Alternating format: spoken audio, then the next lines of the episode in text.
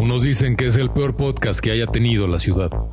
Otros dicen que es un desastre con patas, una bala perdida.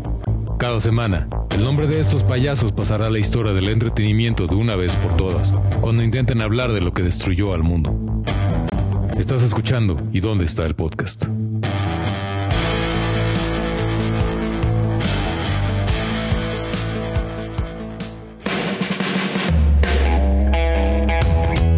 Muy bien amigos, he cubierto muchos desastres para ustedes, pero este no será uno de ellos. Bienvenidos al séptimo episodio de ¿Y dónde está el podcast? Y hoy me acompañan la B de Batman, Oscar Balcázar. ¿Qué tal? ¿Cómo están todos? Buenos días, tardes, noches, madrugadas, a la hora que estén. Qué gusto estar grabando con ustedes un capítulo más. El señor McFly, don Jorge Olvera. ¿Qué pasó amigos? Aquí listos para una nueva emisión nuestro Winnie Pooh malvado y la mujer que nos honra con su presencia en este grupo de ñoños, Sayuri Chan. Hola, ¿cómo están? Y yo, el sheriff de la Friendzone, Ferro Alcázar. Y vamos a empezar hoy. A lo mejor, perdonen si me escuchan así como, como, como con voz muy acá. No es que esté fingiendo la voz de hombre escando ronquito. Voz de hombre Pero vamos a empezar. Sí, súbele al botón de voz de hombre. Este. Vamos a empezar con el señor Oscar Balcázar, que nos va a hablar de una serie de Amazon Prime. Que, pues a ver, es como, es como como la tercera temporada de The Voice, ¿no? O algo así. Algo así. Ya se las eh, había, había recomendado, así como en la sección de recomendación el podcast pasado, pero ahora creo que sí hay que reseñarla porque es la. Ya terminó la primera temporada. Esta es este, una serie que se llama Invencible, si la quieres castellanizar, ¿no? Pero es Invincible en inglés. Y básicamente es una, es una historia que, que se basa en un cómic. Ya ahora, ahora que yo la verdad no conocía el cómic. Y es un tiene 144 números, o sea, es un cómic bastante largo. Eh, que por cierto pueden bajar en, en Comixology, está, están en promoción este, ahora los cómics y se pueden, se pueden bajar en paquetes si los quieren leer. Pero eh, básicamente esta es una serie de animación, pero no es una serie de animación para nada para niños. O sea, es una serie eh, que sí parece que es para niños porque es de caricatura y salen superhéroes con los clásicos trajes de superhéroes. Pero la realidad es que es bastante, este, no solamente es violenta al punto, al punto de Voice, o sea, dos, inclusive dos, tres rayitas arriba de The Voice eh, la trama es psicológicamente muy, muy violenta y muy, muy fuerte. O sea, eh, particularmente, y no voy a dar ningún spoiler, pero el, el capítulo último, el 8, si te quedas así de wow, o sea, ¿qué acabo de ver? O sea, que es un cierre de temporada espectacular, da un giro súper interesante eh, y permite tener, y no es fácil, tener una muy buena historia de lo que pues se llama el camino del héroe. Eh, de una historia que se plantea como muy, muy, muy sencilla, así como muy clásica, de un chavito que tiene super, superpoderes y va, va descubriendo y todo, pero realmente aquí sí eh, va creando escenarios y situaciones que son fuertes a nivel psicológico juega mucho con lo que se puede hacer a nivel de un cómic, o sea, hay marcianos, hay este, monstruos, hay todo, ¿no? Pero realmente a nivel psicológico y a nivel de trama, eh, pues esto es este, una novela este, digna de, quedar en shock con algunas eh, situaciones que llegan a suceder. Reitero, particularmente al final. Eh, como decía Fer, pues si ustedes han visto The Voice, más o menos el espíritu es ese, aunque sí se desmarca un poco, eh, porque reitero, la violencia, al ser de animación, las libertades que hay para, para bosquejar violencia y destazamientos, etcétera, pues sí, sí está a la orden del día y desde el primer capítulo te das cuenta que viene, viene con todo. Y conforme avanza, eh, bueno, pues sigue siendo así y el último capítulo es tremendo en los dos sentidos, como decía yo. ¿Ya la vio alguien de ustedes o no se han animado? No, no la he visto. No, no la he visto, pero he visto los memes y Creo que dicen que cada capítulo es más sangriento que el anterior. Un poco. Si hay memes es buen augurio. Oye, pero la premisa entonces, ¿cuál es? O sea, la es un chavito que tiene poderes. Eh, a ver, es un chavo, es un chico que tiene 17 años, eh, joven. Y entonces a él, eh, su papá, su amamos su inocencia. Sí, amamos, su inocencia. Sí, pues que sí es bastante inocente. Su papá viene de un, de un planeta este, eh, muy lejano, que se supone que, bueno, de acuerdo a lo que él sabe, eh, son seres que son enviados a otros planetas a ayudar, porque son seres muy poderosos. De hecho, el papá, como lo decía el episodio pasado, eh, sale mucho en la publicidad, es uno que sale, que, es muy característico porque es como un Superman con, con la cara de James Jameson, así como tiene, tiene bigote y tiene el mismo corte de pelo que, que Jameson, el de Spider-Man. Y este, bueno, es que estoy viendo que es Jameson el Spider, es J.K. Simmons. la voz es de J.K. Simmons. Y la voz es J.K. Simmons, sí. Y la voz de, de hecho del chavo es este, no me acuerdo el nombre del actor, pero es, es Glenn, exacto exactamente el de Walking Dead. Se llama. ¿De Walking Dead? Tengo. sí. ajá, Steven Yeun. Eso. Y la, y la mamá de él es la, No, yo no me acuerdo de los nombres de, las, de, las, de los actores, y en este caso de la actriz es la chica que es este, asiática de eh, Grey's Anatomy. Eh, ella se llama, Sandra O. Ella, el personaje es Cristina en, en, Grey's Anatomy. Bueno, regreso. El papá es Superman, o sea, tiene todos los poderes que vienen con el kit oficial del Alien con capa, que básicamente es eh, super fuerza, volar, rapidez, invulnerabilidad. Lo de rayos no ha hecho nunca. Y un super copete. Sí, un copete super galán. Y, es un padre ejemplar, o sea, está, le, le, eh, le, dice, ¿sabes qué? Le explica muy de manera muy paternalista, mira, yo soy, venimos a ayudar, tú a cierta edad, cuando te, tomes la, te, vuelvas adulto, te van, a, te van a, empezar a surgir tus poderes y tienes que hacer el bien, tienes que, que ayudar a la gente, y el papá pues es súper famoso, es así el Superman que todo el mundo adora, quiere y ha salvado al mundo mil veces, ¿no? Y sí, efectivamente, a los, eh, él a los, eh, cuando de repente un día lanza una bolsa y se da cuenta que ya puede volar y ya tiene los poderes.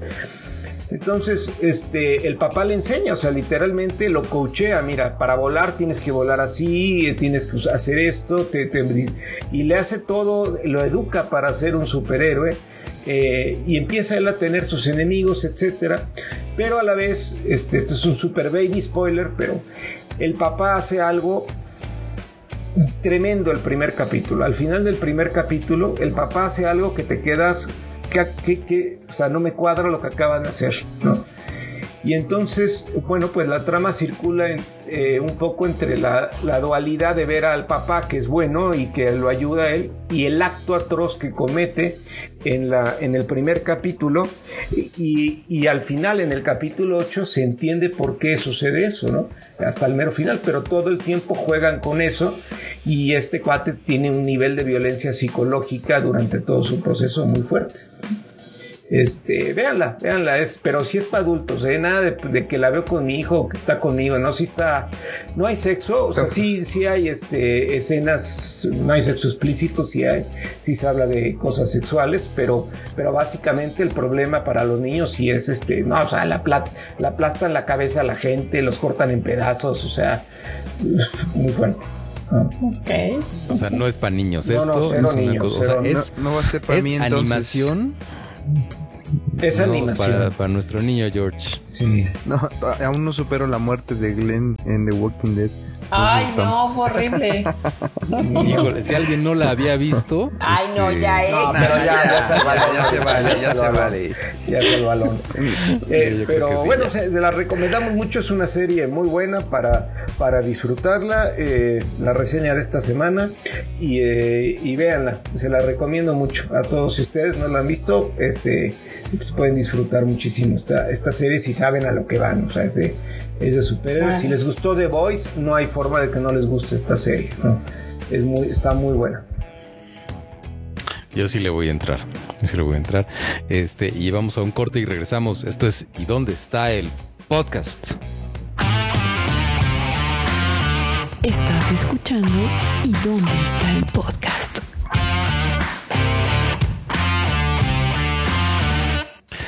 Y regresamos a ¿Y dónde está el podcast? estoy saturando cada vez que digo podcast. Bueno, ya veré. Eh, con Oscar Balcázar, que nos va a hablar de esta serie que parece que sí está buena. Bueno, que es la que yo oh. más espero que llegue próximamente al universo Marvel, que es pues no sabemos si va a estar buena, pero, pero bueno, a ver, eh, eh, lo que, lo que digo, la noticia importante ya todo el mundo sabía, ya de hecho Sai lo había reseñado que ya venía Loki, pero la noticia que vale la pena darle a nuestros amigos es que contrario a todo lo que había pasado en los últimos, eh, bueno, en el último año básicamente, esta serie en lugar de atrasarse se adelanta y se va a adelantar un par de días, tampoco crean que ya, y va a salir el 9 de junio, o sea que prácticamente cuando ustedes escuchen esta, este podcast estarán a un mes de poder ver Loki en la plataforma de Disney Plus. Algo que me parece eh, importante decirles es que a diferencia de los shows como el de Falcon y Winter Soldier y WandaVision, que se estrenaban cada viernes, este se va a estrenar cada miércoles eh, de manera disruptiva porque yo esperaba siempre los viernes para ver los capítulos. Porque hoy todo es disruptivo, es la palabra de 2021. ¿Por qué va a salir los miércoles? Nadie lo sabe, pero la serie se va a estrenar el, el, el 9 de junio y pues cada miércoles tendremos capítulo nuevo. Y esa es básicamente la noticia. Ojalá esté buena. Este, Marvel hasta eso no ha hecho malas series, han funcionado bien. Y este sí se ve súper viajado el trailer, como ya lo platicamos hace unas semanas. Pero bueno, pues a ver qué, qué, propone Marvel con, con este personaje que tanta gente quiere. Bueno, 9 de junio, yo sí le tengo buena expectativa. Y nada más quiero recordar, el 9 de junio en México ya habrán pasado las elecciones. Entonces, yo no creo que en Venezuela tengan Disney Plus. Les quiero recordar que si quieren seguir viendo este tipo de series, piensen bien su voto, porque igual y ya no la vemos, ¿eh? O sea, nadie sabe. Me quedé así, Sí. No, pues es que está muy preocupante, digo, está feo. Esta semana tuvimos la nota de, bueno, nosotros no, pero en el mundo pasó el, terrible asunto de Colombia y entonces pues estar este, viendo estas cosas, pues sí, uno espanta, pero bueno, este, hablando de tragedias, George, me sacó mucho de dónde esta nota. O sea, para esto, para esto inventamos la inteligencia artificial. sí, pero no, no es este digo, se me hizo raro cómo lo hilaste, como que, ah, me sacó mucho de onda, como que una, con otra, dije, ah, caray, ¿de qué estamos hablando? Si era mi nota, ¿por qué? si, es la mía, este, pues sí, amigos, pues ahí les va que, pues ya llegó el deep fake a México ya por fin llegó el deepfake a México. Los que estén viviendo en una cueva no sepan lo que es el deepfake, pues básicamente es como un videomontaje con inteligencia artificial, pero eh, lo que hacen es eh, que se puede eh, modificar a placer este, las expresiones de algún artista o de alguna animación. Más bien como si fuera algún tipo de animación, se hacen estos este, videomontajes que pueden hacer pensar que X persona está representando a alguien, por ejemplo, muerto o alguna otra persona que no es él, que realmente es engañar al ojo humano este, inclusive hasta con el tono de voz y todo eso se puede emular eh, con, por medio de la inteligencia artificial.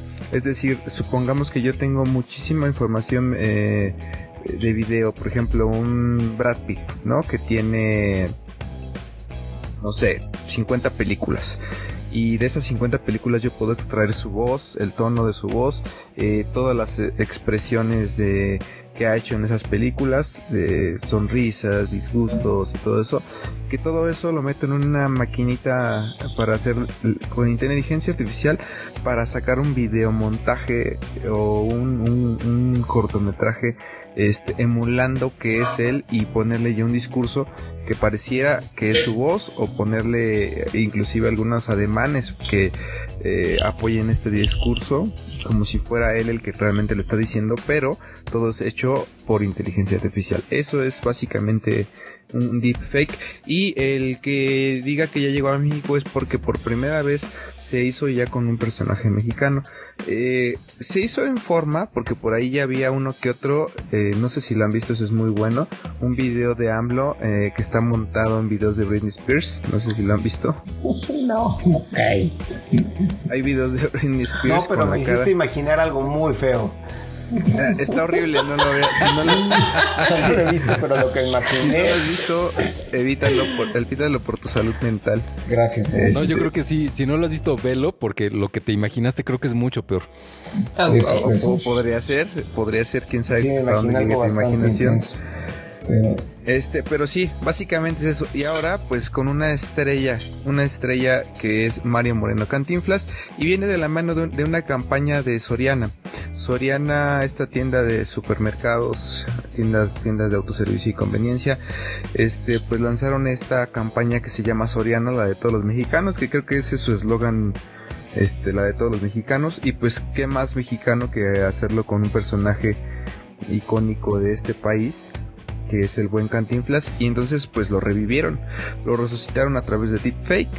Y pues ahora él está hablando eh, en ese comercial que sacaron, pues, pues cómo es un mexicano, este, las características del mexicano y todo eso, para terminar con, con esta, con el mensaje de que pues Soriana es igual de mexicana que cualquiera de nosotros, ¿no? Entonces pues está interesante porque la verdad es que sí, sí ves el, el, comercial y sí parece que estás viendo a Cantinflas ahora sí con el, con el discurso que le pusieron. Y pues si no lo han visto, pues vayan a verlo para que vean qué, qué, trabajazo se echaron ahí las personas de, de Soriana. Igual y ni siquiera, o sea, a lo mejor es un personaje en México, pero a lo mejor mandaron a hacerlo eh, fuera de México. No sé si ya hay alguna persona aquí buena para hacer eso. Pero, pero pues sí, es el primer deepfake como tal mexicano, este, de un personaje mexicano más bien. Eh, fuera de estas aplicaciones, porque hay por ahí unas aplicaciones que tú le metes este, una cara y este hace el deepfake. puedes hacer así como desde tu teléfono, sí. Exactamente, pero este sí ya se ve un trabajo de calidad. O sea, ya la verdad es que está muy bien hecho. Este, si no lo han visto, véanlo.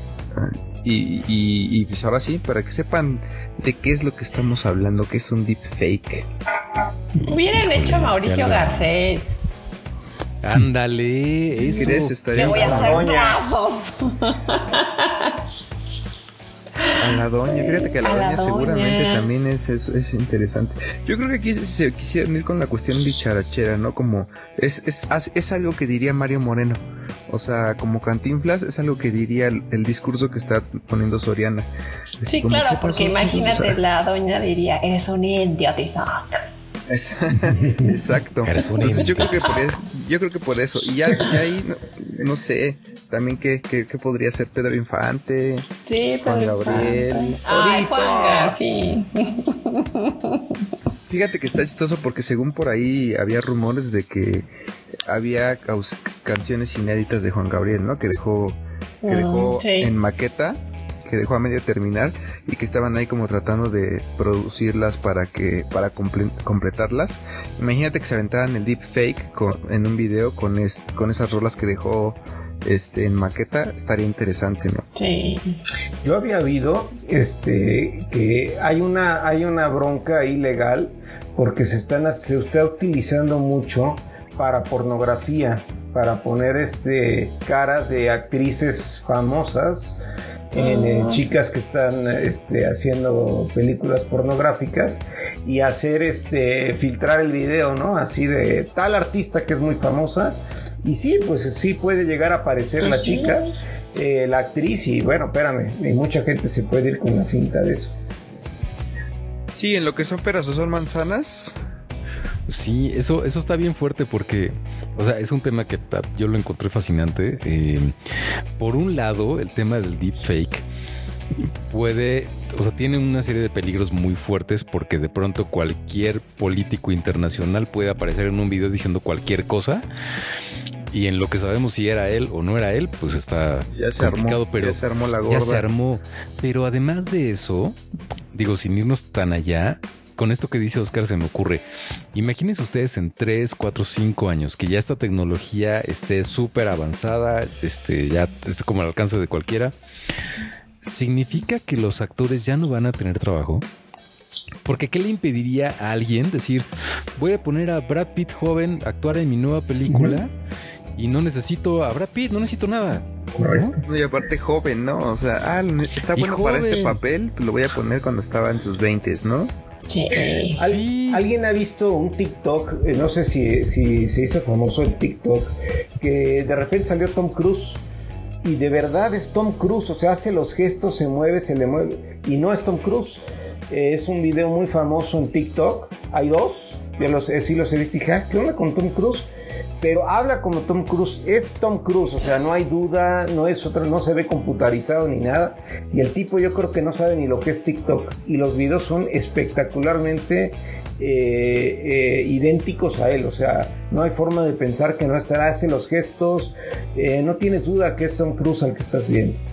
Eh, por ahí búsquenlos en TikTok el que, el que tenga. Eh, y sí, sí está, sí está muy, muy peligroso, como dice Fer, porque pues, sí. van a cambiar ciertas, ciertas cosas.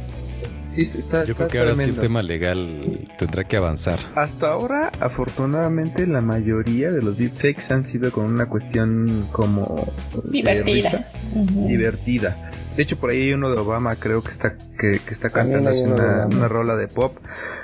Este, pero, pero sí, o sea, si ya están ahí suplantando a, las, a las actrices y están así como, como revelando que los videos íntimos, el sex tape y toda esta onda, pues ¿Qué, los este qué les impide hacer como tú dices no un Trump haciendo una declaratoria de guerra así que estalle todo en antes de que puedan este investigar y darse cuenta de que es un deepfake, ¿no? bueno, ahorita con te lo juro que son facilísimos.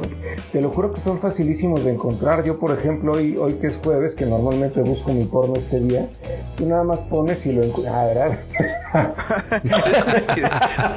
o sea, lo dijiste con tanta naturalidad. Y dije, ah, mira. con tanta naturalidad que no puedes ser mentira. Sí. Yo dije, ah, mira, hasta tienes un día. Sí, sí, sí, Yo pasé bien tranquilo.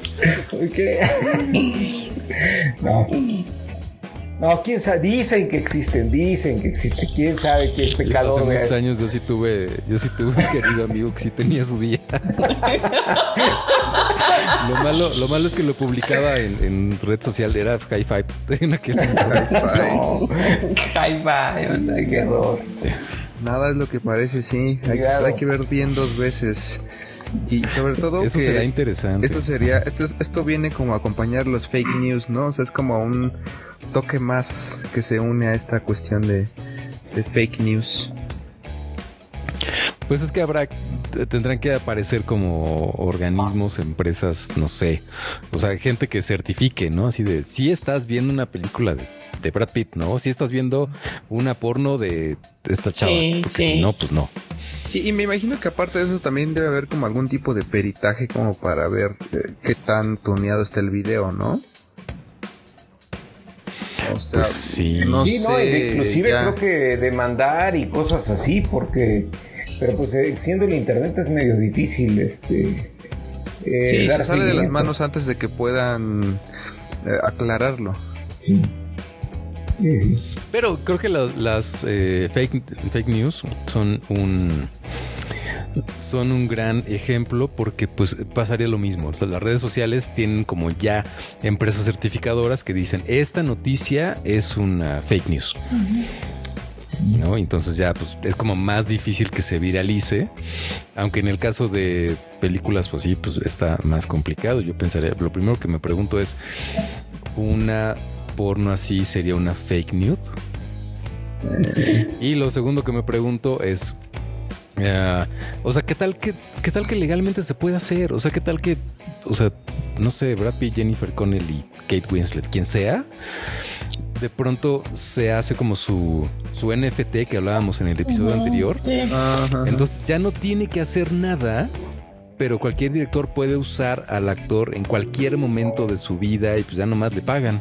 Sí, pura, sí, ya no se enferma, ya no se berrinches, ya nada. Exactamente. llega tarde. Ya, No llega, siempre da la mejor actuación de su vida, este depende del ingeniero que lo haga. No sé, está fascinante. Vamos a un corte y regresamos. Esto es ¿Y dónde está el podcast? Estás escuchando ¿Y dónde está el podcast?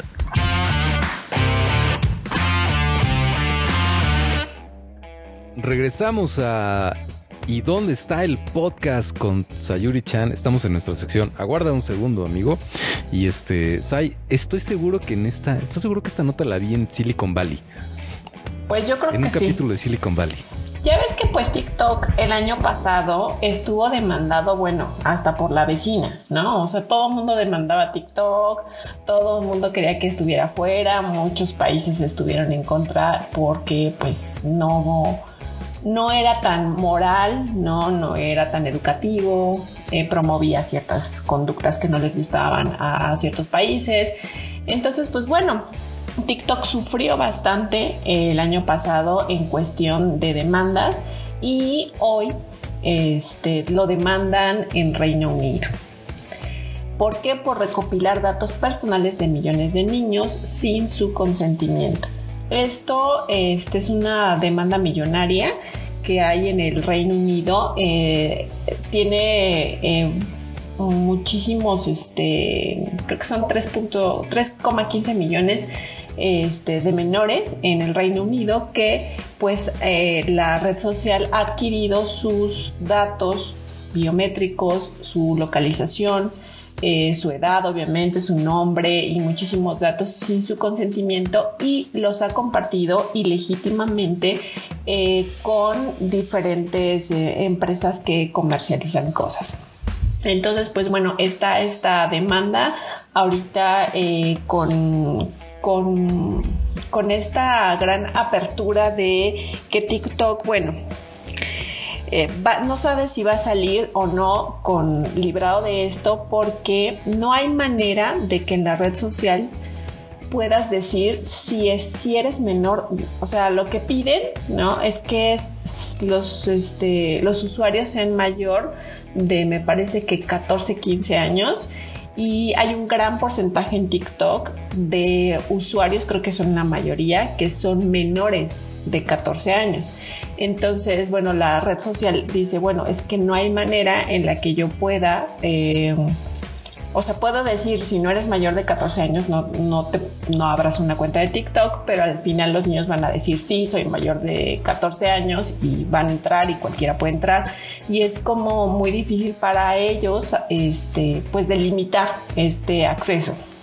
Pero, pues bueno, la cuestión de la privacidad y de que están obteniendo esta información y la están compartiendo de manera ilegal, ese es el gran problema que tiene TikTok. Por algo ha tenido muchísimas demandas, no solamente por la cuestión de obtener estos datos de manera eh, ilegal, entre comillas, sino que pues los comparte y eh, no, no hay como no hay como, bueno, ni siquiera en Facebook tenemos tanta privacidad o tanta, hay muchos avisos de privacidad en los cuales dice sí acepto, quiero entrar a la red y ni siquiera los lees. Eh, pero en TikTok me parece que está mm, menos, eh, pues sí, tiene como menos resguardo tu, tanto tu actividad como tus datos. Y bueno, pues veremos si TikTok la libra nuevamente. Está, complicado porque sí, sí, por un lado, como dices, tienes toda la razón. eh, o sea, él, hay una este, edad mínima para entrar, pero pues tú no lo puedes este, controlar. Ahí ya sería como cuestión de que tal vez busquen alguna laguna mental, mental, alguna laguna legal para, para poder este, desatarse de eso y pues echarle la culpa a los papás. Esa es una. Y la otra, pues también pues fortalecer la seguridad, porque pues esa filtración de datos no nada más es así como, como de gratis, ¿no? O sea, este, les, les ha pegado a muchas compañías, pero pues justamente este tipo de compañías que tienen esta información tan sensible y sobre todo que sepan que tienen tanto público de niños, porque inicialmente esta aplicación, este, yo recuerdo mucho que era el Musically y que de ahí de- se convirtió algo así, ¿no?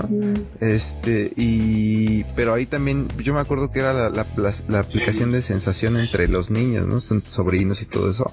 Entonces, cuando cambió, pues se llevó como que a todo ese, a todo ese mar de usuarios menores de edad. Y pues yo creo que desde ahí tienen una seguridad como enclenque. Claro, y, y, tiene muchos problemas con la cuestión de seguridad con niños porque pues hay una red, eh, redes de pedófilos, etcétera, eh, que pues están en estas redes donde las niñas y los niños se dedican a bailar, a, ¿no? Y... Es muy lúdico, ¿no? Como los papás también y, pueden cometer el error de, ten el celular, hijo, y ya. Y ahí ya, entretente, ten, abre, abre TikTok y a ver a qué reto haces. ¿Sabes qué otra cosa yo he notado mucho? Yo sí, yo sí tengo TikTok a pesar de mi edad, lo digo con tristeza. Este, yo pero también, no pasa nada. nada, nada más es, es como del meme, del mame de esto, porque según dicen que es para chavos, ¿no? Pero yo he visto o he notado muchísimo, o sea, fue, de los bailes y todo eso, eh, hay como un gran sector de mamás con hijos. O sea, casi casi yo podría ponerlo como una categoría de TikToks. Porque muchísimas, muchísimas, muchísimas mamás este, hacen TikToks con el hijo. Y lo ponen ahí a bailar y entre los dos en la coreografía. O sea, es como muy lúdico. Entonces desde ahí ellos también están a lo mejor no tiene la cuenta el hijo, la tiene la mamá, pero desde ahí se están pues, pues, metiendo al niño que obviamente es menor de edad y que pueden hacer mal uso de su imagen este, pues a estos challenge, este tipo de cosas. Entonces desde ahí como que también es parte de la conciencia del usuario, ¿no? Sí, hasta donde es como parte de una red que te entretiene y otra en la que ya rebasa tus rollos de privacidad. Entonces creo que sí, por eso hay que, hay que cuidar mucho lo que compartes en internet, lo que compartes en tus redes sociales y hasta dónde quieres que una, un desconocido vea tu vida.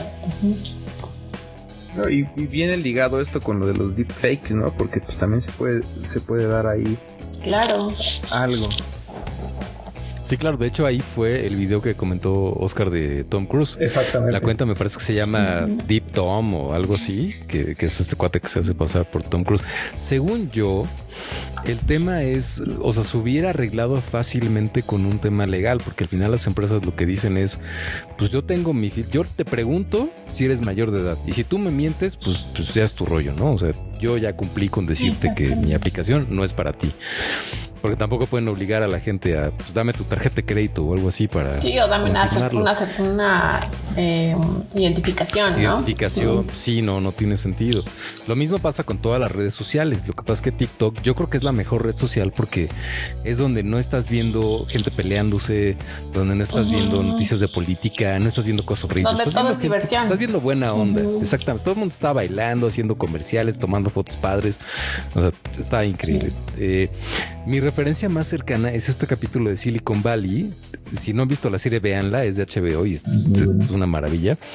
Eh, pero hay un capítulo donde estos chavos crean como su red social a partir de la tecnología que hicieron. Y un día alguien se da cuenta de que hay no sé cuántos miles de niños ahí metidos. Y cuando van a preguntarle al responsable de esto, dice, bueno, pues es que este empezamos así sin ningún sin ningún acuerdo legal y luego pues yo no quise molestar a los usuarios entonces pues ya le seguimos así y cuántos niños tenemos no pues 40 mil y, hay una multa de 4 mil dólares. Ah, pues no es tanto, ¿no? 4 mil dólares por cada niño. Sí.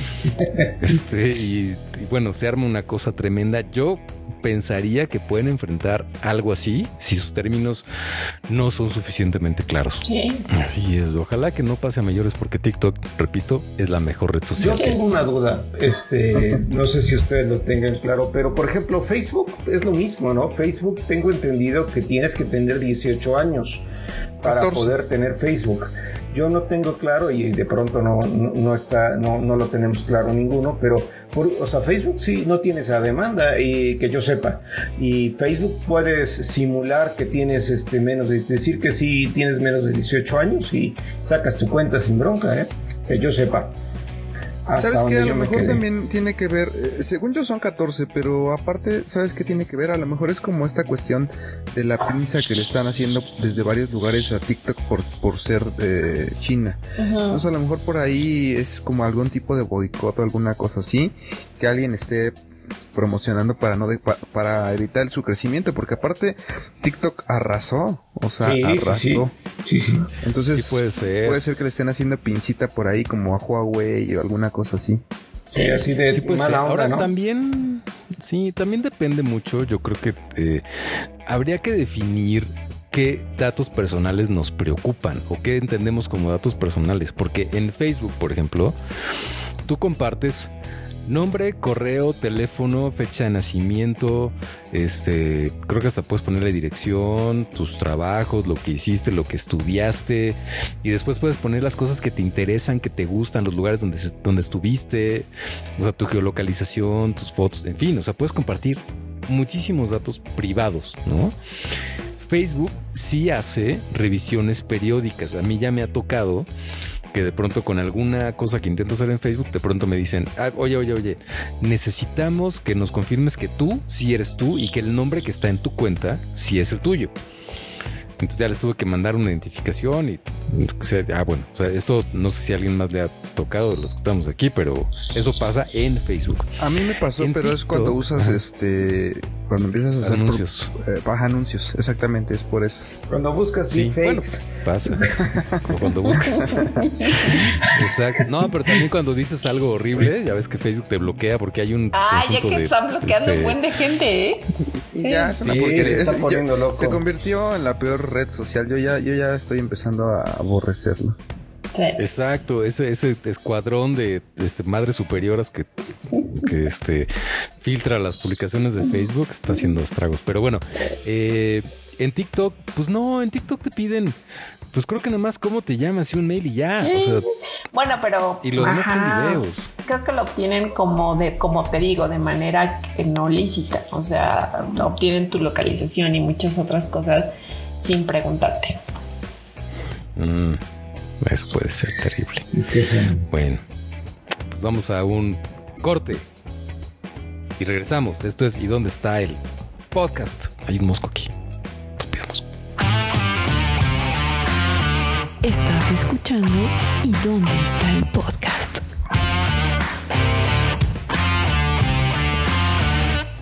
Y regresamos a ¿Y dónde está el podcast? Y ahora voy a dar, primero déjame dar una nota yo, porque tú ya llevas varias. Por favor, por favor. Oye, pero que la, sección What the fuck está llena de notas. La sección de What y se quedaron fuera algunas. Bueno, que te voy a decir, no, sé si, no sé si mi nota cae en esa sección. No supe dónde ponerla, pero ya cuando lleguemos ya veremos qué dice el público. ¿Qué dice el público? A ver, ahorita, ¿qué dice el público? Pues este, pues vean ustedes, mientras, señores, señores, mientras usted está, mientras usted ha estado durante la pandemia, acabándose todo el catálogo de Netflix, este, acabándose todas las papas que encontró en el Oxxo más cercano a su casa, este, subiendo cuatro kilos, en pants todo el tiempo, como todos nosotros, básicamente. Este, pues vean ustedes un niño de 12 años llamado Mike Wimmer en Carolina del Norte. Pues él se puso a trabajar. Él dijo, a mí no me van a hacer perder el tiempo, yo tengo muchas cosas que hacer. Y se puso a estudiar y de pronto se dio cuenta de que él, eh, que no es propiamente un niño superdotado, o sea, no es un niño genio, pero dijo, pues es que los programas escolares son relativamente fáciles, ¿no? O sea, si yo puedo estudiar a mi ritmo, yo presento el examen y pues, puedo avanzar más rápido. Y entonces se puso a hacer eh, la secundaria, que es el high school. El high school de Estados Unidos equivale como a secundaria y prepa. Y de una vez, pues la universidad, ¿por qué no? Se puso a estudiar las dos cosas. Y pues ya las terminó y entonces a sus 12 años se va a graduar este mes del high school y de la universidad al mismo tiempo, teniendo 12 años. Se va a graduar de la Rowan, Rowan Cabarrus Community College el día 21 y del Concord Academy High School el 28. O sea, primero de la universidad y luego del, de la secundaria. Este, y nosotros aquí de inútiles, ¿cómo ven? Pero qué clase de Doggy Hauser es este? Bueno, es un niño, o sea, sí es un niño inteligente, es un niño que le gusta muchísimo la, robótica y las matemáticas. O sea, sí es alguien que le gusta estudiar, o sea, que, no, no se la pasa en el Fortnite, ¿no?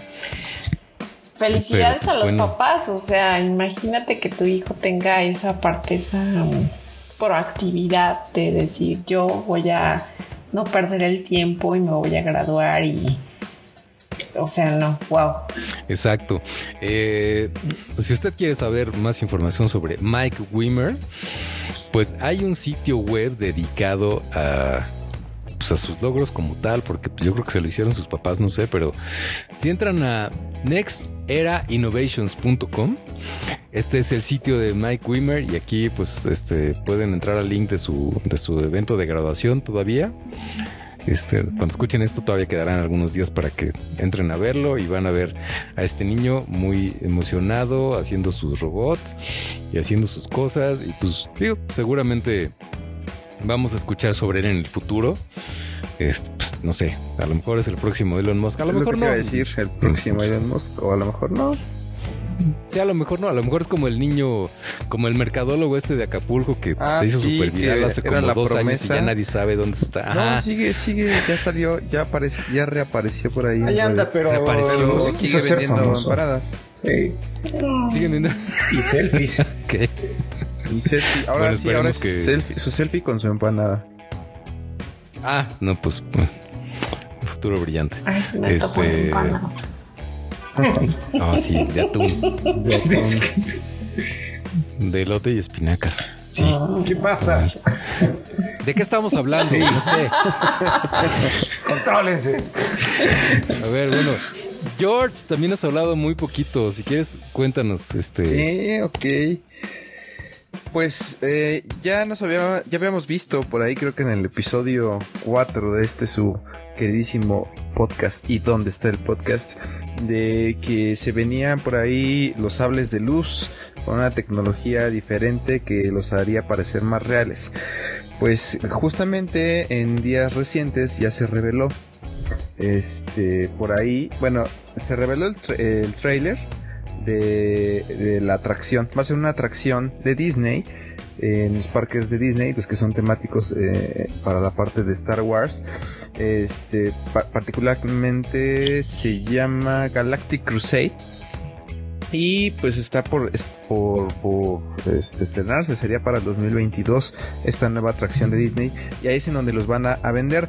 Pero por ahí ya se este filtró. Bueno, hay el comercial, ya está el comercial oficial de Disney, eh, que dura unos pocos segundos, de donde sale Rey, Rey este por ahí usando ese sable de luz pero por ahí ya se filtró cómo es que más o menos eh, va a funcionar o cómo se supone se cree que va a funcionar y pues no es más que una tira de led pero con un motor en el sable que va a hacer que salgan, ah, eh, no sé, ubican los, todos ubican el flexómetro, ¿no?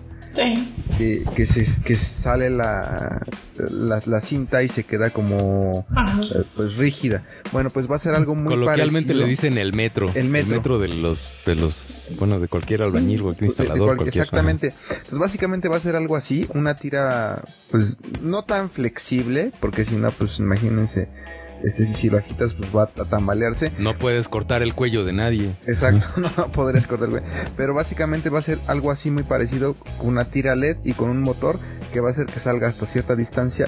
Obviamente, ah, y ya super ultra mejorados los sonidos y todo este tipo de cosas.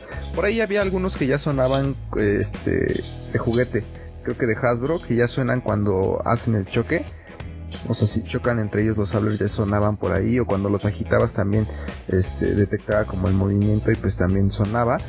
Quién sabe qué tanto más vaya a tener esta parte del motor y la tira de luces LED, pero por ahí ya está, inclusive hay como una animación ya eh, de más o menos cómo es que se pretende que va a funcionar este, esta, este sable láser que va a estar de venta exclusiva en esta atracción este, de los parques temáticos de Disney y que podremos ver hasta el 2022. Este, ahorita ya vendían unos sables, ya venden eh, como el sable oficial, el oficial, el merchandising oficial ahí de, de Disney. Este, y está alrededor de unos 200 dólares el, el sable actual. Entonces se supone que este podría salir a ese precio o un poquito más caro, que yo creo que un poquito más caro porque pues es una tecnología completamente nueva e innovadora y que te va a dar la experiencia más cercana a tener un sable de luz. Entonces ya tenemos aquí cómo funciona. Lo platicamos en podcast pasado de que era de que se venía, pero no sabía como, mucha información. Pues ahora por ahí ya inclusive te digo que este liberaron el, un video como del funcionamiento y es así con una tira de luces LED. Entonces sí se va a poder comprar. Sí se va a poder comprar en las atracciones, es lo que se sabe hasta ahorita, no hay nada oficial, pero sí ya hay... bueno, lo único oficial es el como el trailer de que próximamente, ¿no? Entonces... Todavía no, no, tenemos fecha. Sí, no hay fecha, no hay fecha. Y esa atracción se estrena hasta el 2022, entonces se cree que en ese tiempo va a haber como todo ya, ya junto. Que está bien, ¿no? Pues porque, porque ahorita todavía, pues, yo creo que todavía este año va a ser de pandemia y yo creo que 2022 ya será una buena fecha para ir a lanzarse a Disney. Sí, sí está bueno. Probablemente el, otoño o el invierno de, de 2021 porque las vacunas afortunadamente van avanzadas en muchos países. En México no tanto, pero en muchos países sí. Este, pues espere próximamente su nuevo símbolo White Chicken este, nada le va a decir al mundo que usted es un mexicano fifi como tener un lightsaber comprado en Disney. Estamos, hablando como de cuatro mil pesos, ¿no? no, deja tú los cuatro mil pesos, el avión, bueno, el avión, las la comida. Pues, no, bueno como de a 25 baros. Pero ponle tú, vale toda la experiencia y, y solo y solo 4 mil pesos por comprarte un sable láser. Sí, como que es así, dices, ah, o sea, porque puedes ir y regresar sin souvenirs, ¿no? Pero ir y regresar con un souvenir de 4 mil pesos, dices, ah, caray. Sí. no, si ya te gastaste 20 baros, pues ya te gastas otros 4, pues ya. ¿Qué diferencia? Sin intereses, ni modo. Permítame corregirlos. Permítame corregirlos. Yo a eso no le llamo gasto, señores. Le llamo inversión. o sea. Eso no es ningún gasto. Totalmente de acuerdo. lo vale. Lo vale completamente. Pues este. Eh, esta nota está buenísima, ahí. Sí. Cuéntanos, sí. Voy a empezar. No, espera, espera. ¿Qué? Espera, espera, espera, dame un segundo. Vamos a un corte y regresamos. Es para hacer, para aumentar la tensión dramática. Esto sí, ¿dónde está el podcast? Estás escuchando ¿Y dónde está el podcast? Y regresamos a ¿Y dónde está el podcast? Con una, zona con una nota espectacular. Ahora sí. voy, a, empezar la nota como si fuera chiste.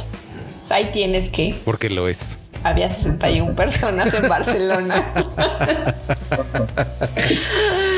que pues dijeron, pues, pues ya estamos muy aburridos, ¿no? De estar aquí encerrados y pues ¿por qué no nos vemos, no? Y hacemos una pequeña party. Pues resulta... Dinner party. Una dinner party. Eh, pues resulta que eh, no importando que ya están en la tercera oleada y ha habido, pues realmente Barcelona es uno de los de las provincias que eh, ha tenido un repunte en los contagios. bueno, pues hubo ahí unas 61 personas, bueno, en realidad fueron como 63 personas que decidieron hacer una orgía dentro de una sex shop. Y pues, este, pues dirán, oigan, pues este, ¿qué onda, no? ¿Por qué se reúnen tantas personas en una sex shop? Pues realmente fueron, este, fueron detenidos, no por la orgía, sino fueron detenidos porque safe first. no estaban guardando la sana distancia.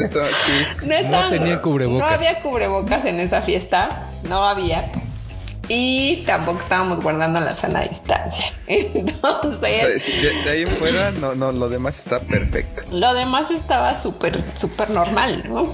Eh, Yo sí lo veo coherente. ¿Dónde más iban a tener una chata? A ver.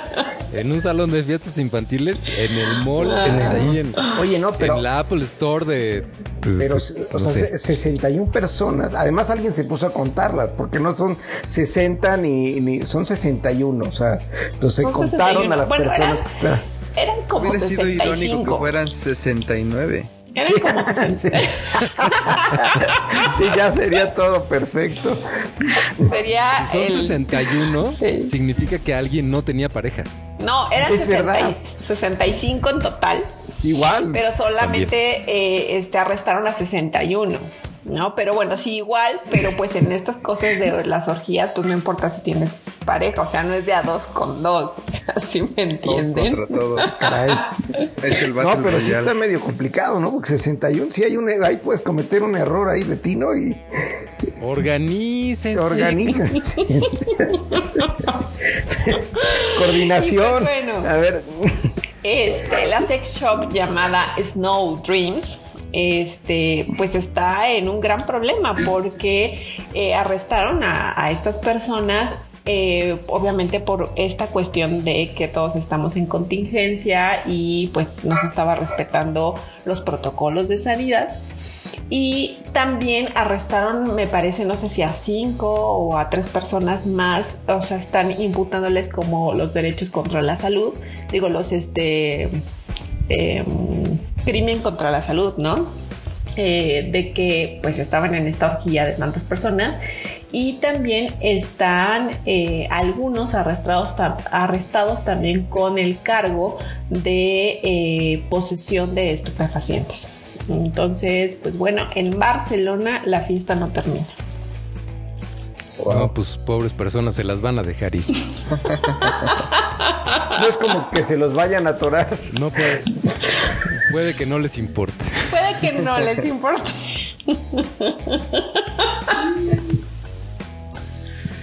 Ay, pues qué intolerantes, la Qué verdad, cada mal, quien qué sus mal. rollos. Así fue, les cortaron la fiesta. Mejor les hubieran cerrado la puerta y ya los dejan en cuarentena ahí hasta Les cortaron no sé, qué 15 la días.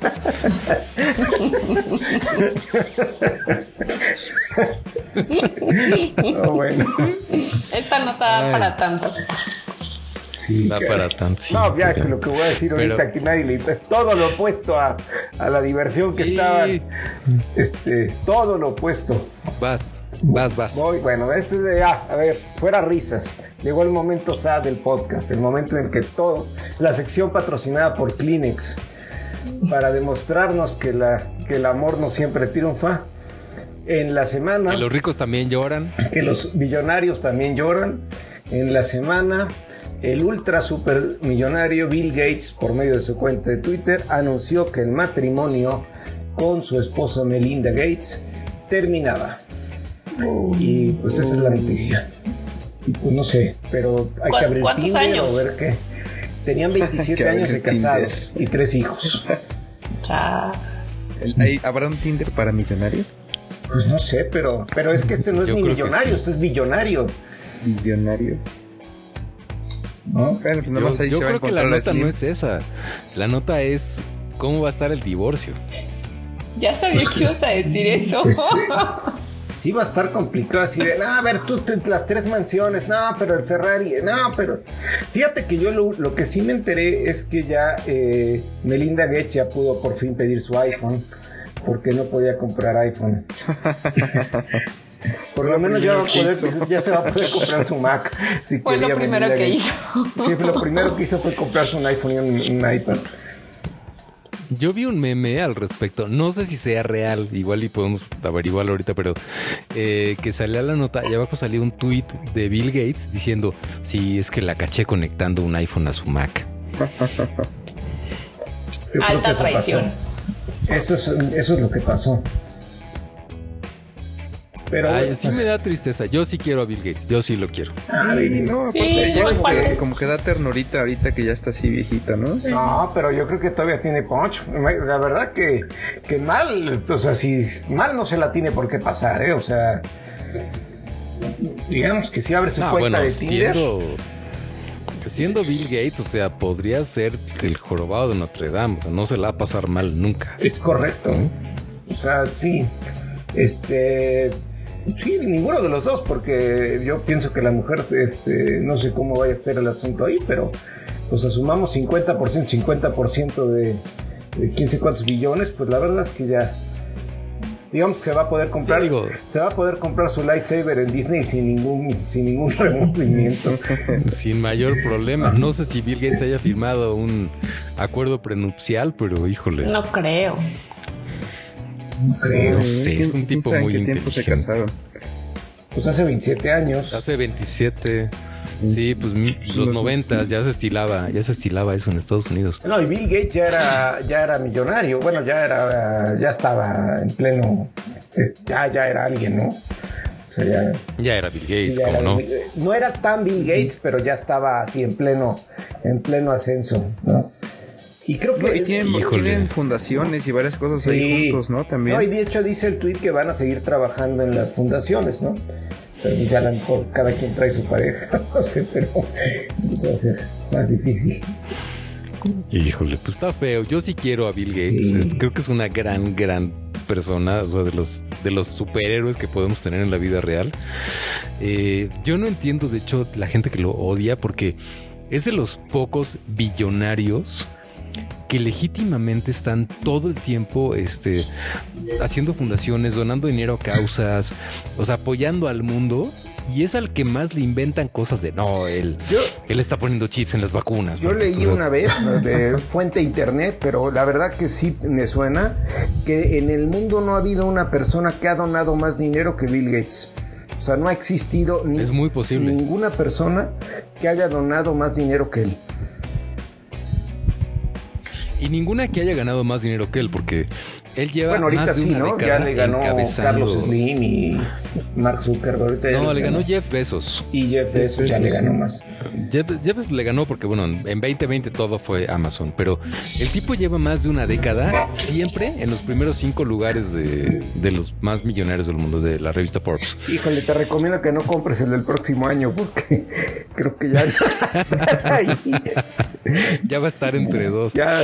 Este, pero no, o sea, y, y mucha, una gran parte de esa década, Bill Gates ha donado el 90% de su sueldo a causas benéficas, porque él dice, pues es que gano tanto que no me lo gasto.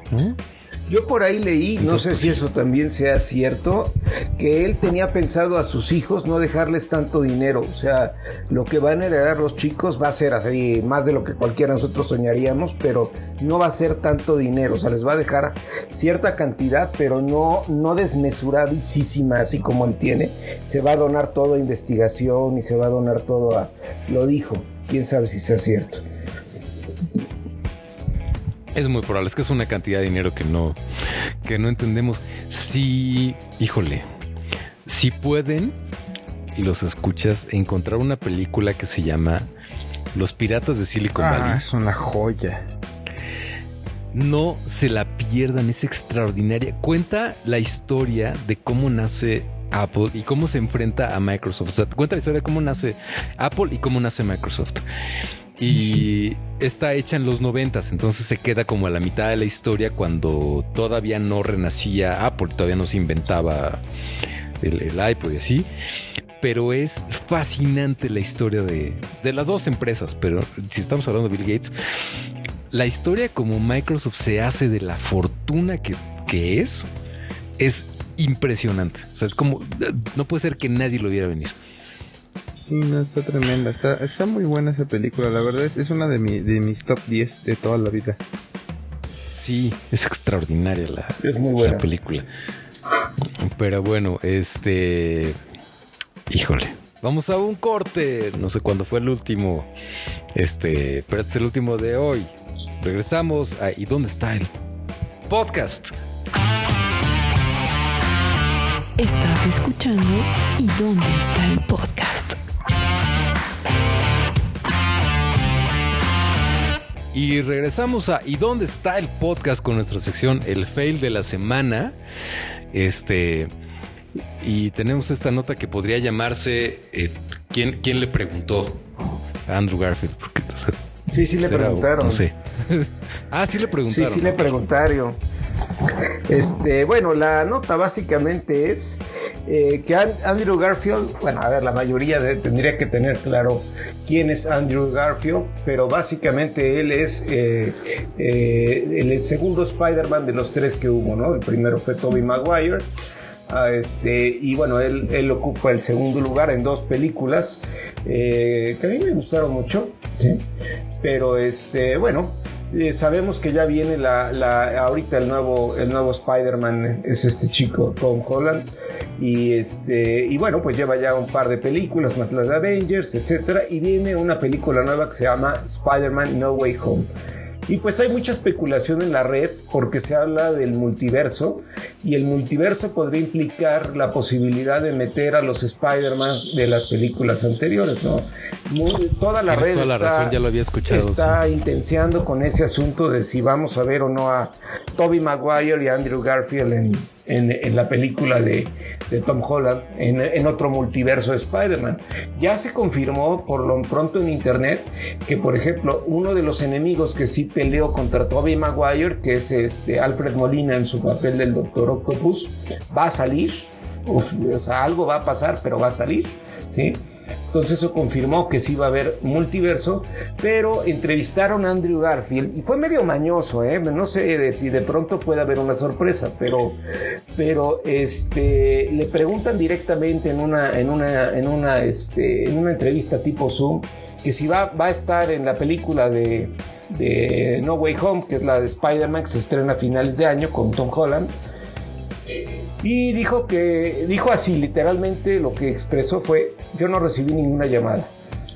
Yo no recibí ninguna llamada. No dijo ni que sí ni que no. Pero al haber dicho eso se especula que está declarando que no va a aparecer. Y eso amigos es muy triste. Porque si realmente no aparece, la expectativa es alta. El Internet quiere ver a los tres Spider-Mans este, al mismo tiempo. Y si eso no pasa, pues probablemente muchos estaremos tristes. Eh, y bueno, pues ojalá haya alguna sorpresa o algo, pero pues sí, con ese comentario que, dijo en su, en su entrevista, este, pues se presume que él declara que no va a aparecer. Híjole, ¿cuál sería nuestro top 10 de Spider-Mans? Caray. A mí él me... O sea, tenemos estos tres, ¿no? Sí, a mí él, a mí él me gustaba mucho como Spider-Man. De hecho, esa, esa, las películas eh, de, que hizo él, me, me, lamenté mucho que las cortaran porque iban por muy buen camino para mi gusto. Híjole, bueno, yo podría empezar. Eh, era un buen Spider-Man, pero no creo que sea el mejor. Yo lo pondría en segundo lugar. El mejor Spider-Man a mí me parece Tom Holland. Creo que es el que se parece más a Peter Parker. Sí. En segundo lugar sí estaría Andrew Garfield, pero no, aunque es muy bueno y le pone como mucha onda al personaje, no se, no se, no se puede quitar el hecho de que es cool. Exactamente. Es guapo. Y Peter Parker no es cool ni es guapo, es un adolescente, es un teto, pues es un nerd ahí que todo el mundo molesta. Y, y, es lo único que no le termino de creer a Andrew Garfield. Andrew Garfield. Entonces yo sí pondría primero a Tom Holland, luego a Andrew Garfield y en tercer lugar a Tobey Maguire porque el tipo me cae en la punta. Bueno, no tanto. Lo que tuvo Tobey Maguire es que fue el primero. Entonces este, estaba muy padre. La primera película yo la disfruté muchísimo. Este, porque pues fue la primera, así ves que veías a Spider-Man así en el cine bien, etcétera, pues sí, fue para mí muy padre, pero ciertamente como películas las mejores han sido. Y, la, y, Tom Holland también juega con algo que, es que hicieron, y es que Spider-Man es un chavo de 15 años, o sea, se supone que es un chavito muy joven.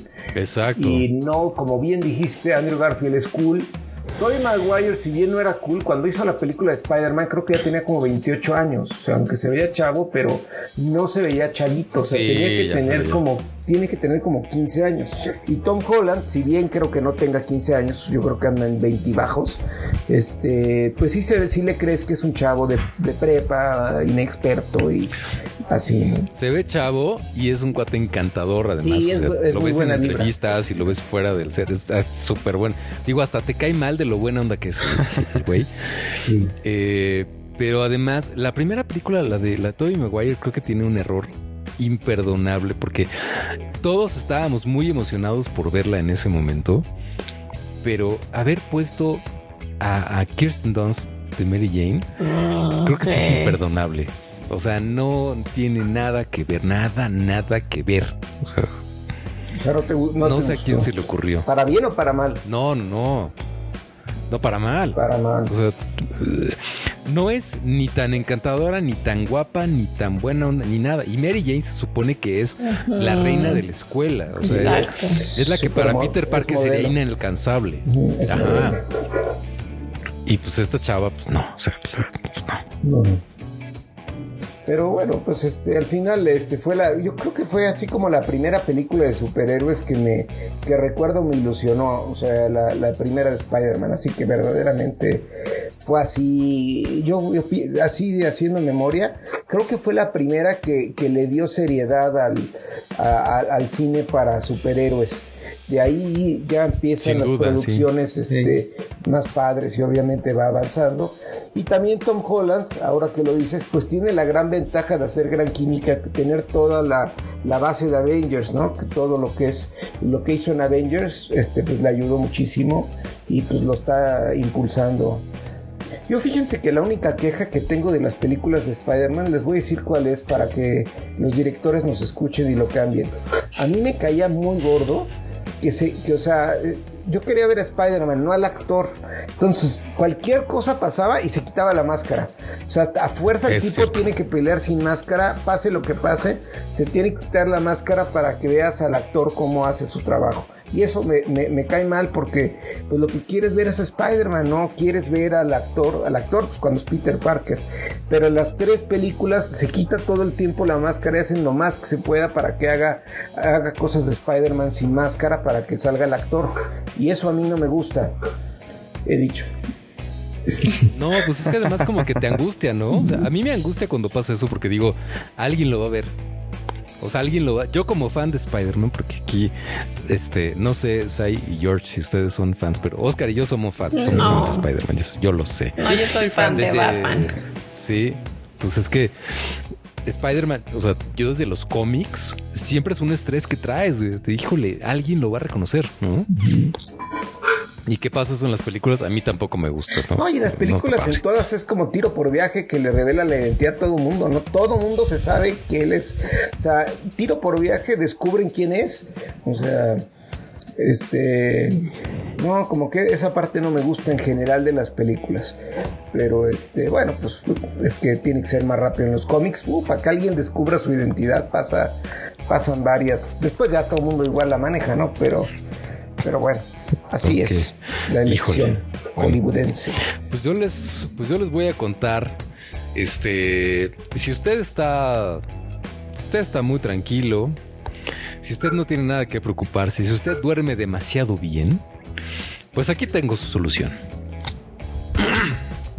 Verá usted, eh, el pasado abril, eh, el pasado abril se lanzó al espacio un cohete chino que estaba encargado de, pues, por llevar unas piezas o una cosa a la nueva estación espacial china que se llama Heavenly Harmony. Es un proyecto chino pues para tener gente viviendo en el espacio porque eso nos gusta por alguna razón. Y pues eh, cosas pasaron. La cosa es que este cohete que salió, que se despegó en abril, pues ahora está fuera de control, cayendo hacia la Tierra. Y nadie sabe dónde va a caer. Sí. Entonces tenemos un artefacto de 22 toneladas que se está moviendo a 27 mil kilómetros por hora, eh, orbitando la Tierra. Sí, es un poquito rápido, es un poquito más rápido que uno corriendo, que yo corriendo. Este, en este momento está a una altura de 300 kilómetros, dando vueltas por la Tierra. Va bajando poco a poco. O sea, Y, tu pues, forma de es que- decirlo me está matando. Pues es que la cosa es que un día va a chocar con el planeta, o sea, va a chocar con alguien. si nos va bien, va a ser en el mar o en alguna cosa que esté despoblada. Recordemos que Bueno, sí, eh, es, el es área. más probable. es- Si el área realmente poblada del planeta no rebasa el 20%, o sea, es muy probable que no le pase nada a nadie, pero pues no, no está descartado completamente que este cohete llegue a aterrizar en la casa de usted.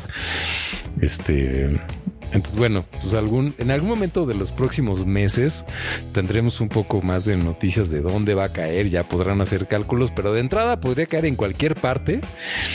una cosa de 22 toneladas a 27 mil kilómetros por hora. Entonces, este, si usted dormía demasiado tranquilo y eso no le gustaba, aquí está su solución. O sea, ¿qué onda con los chinos? O sea, a ver, ya, ¿no? O sea, ¿quién terminar con el con comerse? sí, no, o, sea quédense a ver Netflix y a comer quesadillas. Sí, o sea, nadie les enseñó a hacer, no hacer nada. Es padre. Quédense así, sin hacer nada, en su casa. Comiendo quesadillas. Padre, entreténganse en algo de mol. Bueno, es que en abril del año pasado todavía no, ya estaban en broncas ellos. Ya estaban en broncas. no sé por qué. Ya. Sí. No lo sé. No, ¿De, qué tamaño Pregúntame, ya no tienen bronca. Es grande, pues mira, la nota no dice qué tan grande es. 22 este, toneladas. Sí. 22 toneladas. que no es tan grande. Básicamente son 20, este, a ver, 22 toneladas son 40 toros, ¿no? Más o menos. sí. O sea, ¿qué onda con tu referencia? Son este, 420 postales de arroz. pues más o menos para que saquen el peso. Bueno, sí, no creo que no creo que mida más de 4 metros, ¿no? O sea, 22 toneladas de metal, pues no, son tan grandes. No, pero de todos modos sí puede causar, como dices, un daño si en, una zona que sí está habitada, sí puede causar, sí puede matar a alguien. No, puede matar a muchas personas. Sí, claro. Eh, como referencia, un meteorito de 10 toneladas puede acabar potencialmente con un pueblo pequeño. O sea, a la velocidad que entra a la atmósfera y que llega y Más la velocidad, claro. La onda expansiva. Exacto, entonces pues un, pedazo de metal de 22 toneladas pues no, no es poca cosa, o sea, sí, sí, no, no es, no es una buena noticia, pero pues pues bueno, no es una buena noticia, no hay nada que podamos hacer al respecto. Más que aterrorizar a este, todos. más que aterrorizarnos a todos. Entonces, salga usted corriendo de su casa y, y, y, entre pánico. Sí. Gracias. Ya. Nada de ver Armageddon ni nada ahorita. Vea Armageddon para que. No, porque. Sí, porque en Armageddon al final sí solucionan todo, pero bueno. Sí. Claro. sí.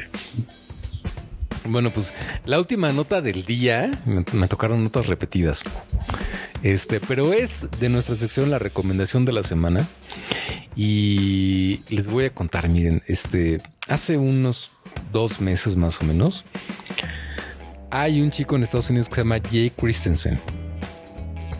Jay Christensen es un piloto de drones, porque eso ya es un trabajo. O sea, si usted no sabe qué onda con con los trabajos nuevos, pues ahora ser piloto de drones es un trabajo. Y este cuate es un genio, es un prodigio, está, híjole, busquen en YouTube Jay Christensen, porque esto es una cosa impresionante. Eh, el chavo se puso a grabar un video con su dron en un boliche en Estados Unidos. Y pues se ve el dron llegando por el boliche, da vueltas, graba todo, entra, sale y hace cosas. Y es tan espectacular el video que James Gunn, el productor de Guardianes de la Galaxia, le llamó y le dijo, bro, vente a trabajar conmigo. Y entonces, Jay Christensen este mes de mayo acaba de sacar en su canal de YouTube su nuevo video. El primero lo pueden buscar como Ride Up a Rally que es el interior de un boliche, tal cual.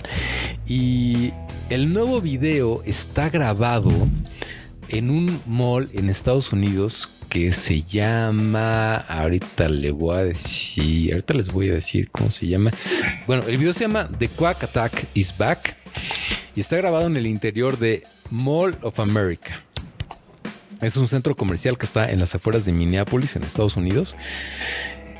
Y no se lo pueden perder por dos razones. Primero, porque el mall es una cosa espectacular. Es una cosa que. es uno de los más grandes. Que existía. Es uno de los más grandes del mundo. O sea, el mall tiene un, un Six Flags adentro. O sea, tiene así una montaña rusa y es, un exceso de todas las formas. Pero el, la secuencia del dron en, el mall es de verdad, este cuate no sé cuántos cerebros tenga funcionando al mismo tiempo, pero es espectacular, impresionante, no se lo pierdan. Eh, es una coordinación de todos, así porque es la montaña rusa con el carrito y luego hay gente patinando y luego hay gente corriendo y nadie choca con nada y no tiene ningún tipo de corte, no tiene edición, no tiene ningún efecto digital.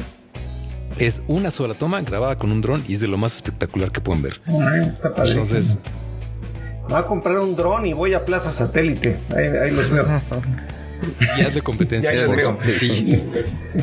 sí, yo creo que lo grabó con un eh, FPV, ¿no? Eh, yo creo que es de DJI el Map Mini. Porque es chiquitito. O sea, se ve que se mete así en recovecos súper extraños. Este, y, el cuate es, un máster, pero no, sé, no sé cuántos años tenga Jay Christensen, pero no se lo pierdan. Esa es la recomendación de la semana en ¿Y dónde está el podcast? Sí. Emocionado. Emocionadísimo. Y pues hemos llegado al final del séptimo episodio de ¿Y dónde está el podcast? Muchas gracias por volver. Gracias a ustedes y a toda la audiencia. Amigos, siete, siete podcasts, ya estamos. Siete, buena suerte. Ya, ¿cuántas, cuántas, cuántos este, miles de escuchas tenemos ahorita, Fer? Este, varios. Varios miles. Varios. voy a checar y te, aviso. Más de los que podemos contar. Eso es bueno. Pues muchas gracias, amigos. Ya saben, seguirme, arroba en McFly en todas las redes sociales. Y muchas gracias por escucharnos en esta emisión número 7. Muchas gracias, Oscar Balcázar. Oscar Balcázar. Claro que sí, qué gusto haber grabado con ustedes hoy. Eh, llegamos al episodio 7, vamos por muchos más. Y bueno, a mí me pueden seguir en, en O de Oscar, B de Batman, G de Guasón 888 en Instagram o en Twitter. Ahí los espero para pasarlo padre. Muchas gracias a Yuri Chan. Muchas gracias. Un, episodio más. Esperamos que sean muchos más. Y me pueden seguir en Sayuri-chan en Instagram o en Twitter en Sayuri-chan. Y yo estoy en Instagram como Fer Balcázar, B grande y doble Z. Este, síganme para ver fotos de mi perro, está guapísimo. No se lo pierdan. Nos escuchamos la próxima. Adiós. Bye. Bye. Esto fue ¿Y dónde está el podcast?